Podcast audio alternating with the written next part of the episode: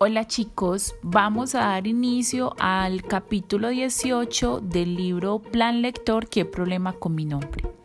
Después de todo, con que a lo mejor aquel nombre, aquellas siete maravillosas letras de mi nombre no eran tan maravillosas, ahora me parecía que en el fondo esas siete letras no eran otra cosa más que un nombre cualquiera, uno que cualquier persona podría tener si de veras lo quisiera nada exclusivo, nada del otro mundo. Es más, mirándolas desde lejos como si fueran de otro, era solo un supuesto, podía resultar incluso un poco ridículas. Esto no podía ser. Rayos, llenarme de dudas precisamente ahora, a escasa media hora de llegar al cole, apenas a unos minutos de entrar en la sala de profes, dirigiéndome a la mesa de registro, anunciar mi nuevo nombre y empezar a recuperar mi imagen, a recomponer mi existencia a pocos segundos de comenzar con mi nueva identidad, con mi nueva vida. Aquella horrible pesadilla había agrietado todo mi valor. Pero ¿cómo podía ser si mi nombre había pasado las pruebas más exigentes?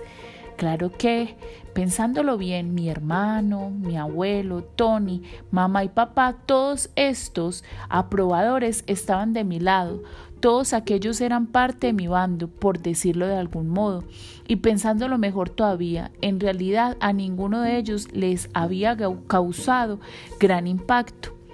Nada más salir de mi casa, toda mi seguridad se había esfumado.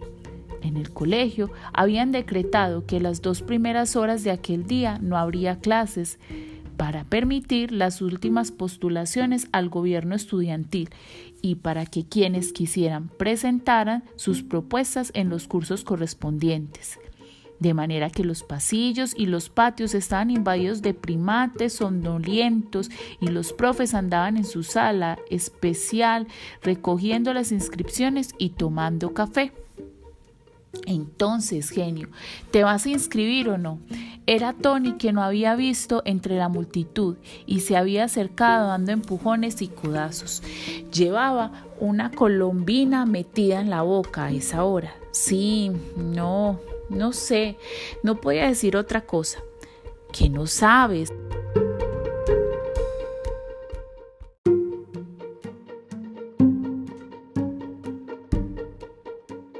Como yo fui vocal, pues ya no hace falta repetir. Tal vez es bueno dejar que otros participen, ¿no crees? Dije queriendo ocultar mi, mi acobardamiento. Claro, como el otro Fer, por ejemplo. Giré mi cara para comprobar si lo decía con ironía. Sí, había quizá detectado mi indecisión, pero su mejilla inflamada por la colombina no me permitió descifrar el gesto. ¿Y por qué no te inscribes tú, escarabajo? Le dije para esquivar ese flash de derecha que su lengua me había lanzado. Sí, lo haría, si me gustara, ya sabes, pero yo no quiero ser candidato, yo no quiero ser... No, no quiero serlo exclamó embistiendo con un par de puños al aire como si estuviera en un ambiente de realidad virtual. Sí, pero con ese nombre Tony no creo que impresiones a una cucaracha, le repliqué refiriéndome naturalmente a su secreto. Pero, ¿y qué me dices del tuyo? devolvió él en un tono venenoso que consideré encargado de una opinión crítica sincera.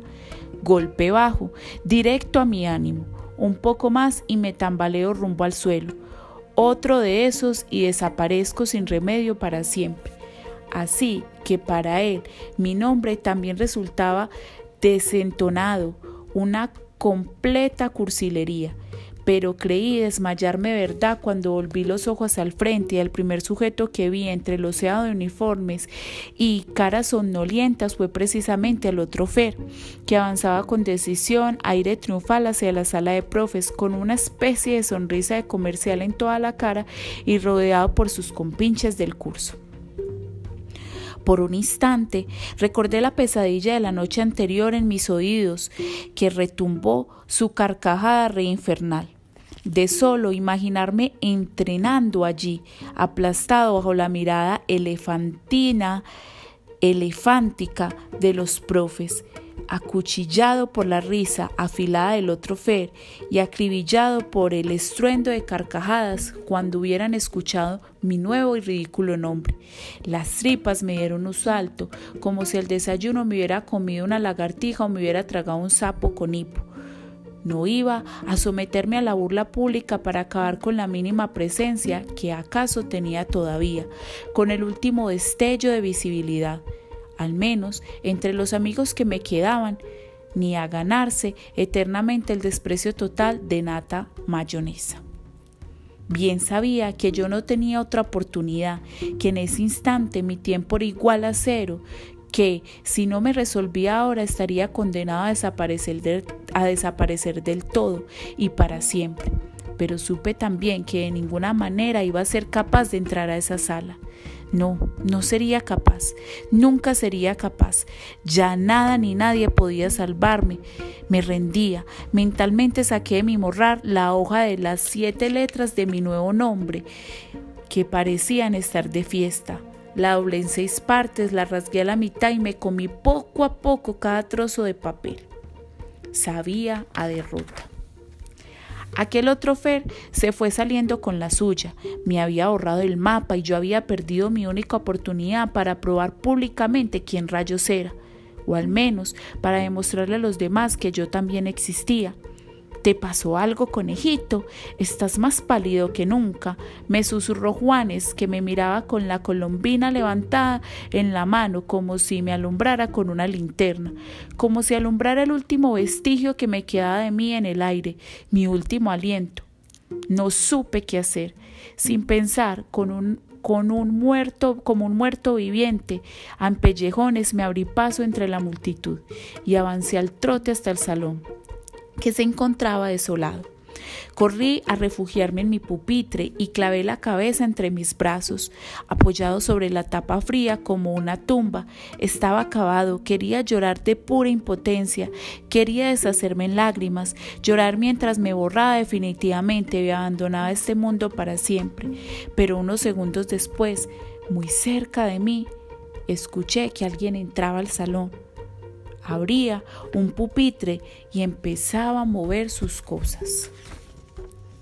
Vete, escarabajo, quiero estar solo, dije, suponiendo que mi mejor, había, mi mejor amigo había venido tras de mí a importunarme. Como quieras, pero no soy un escarabajo.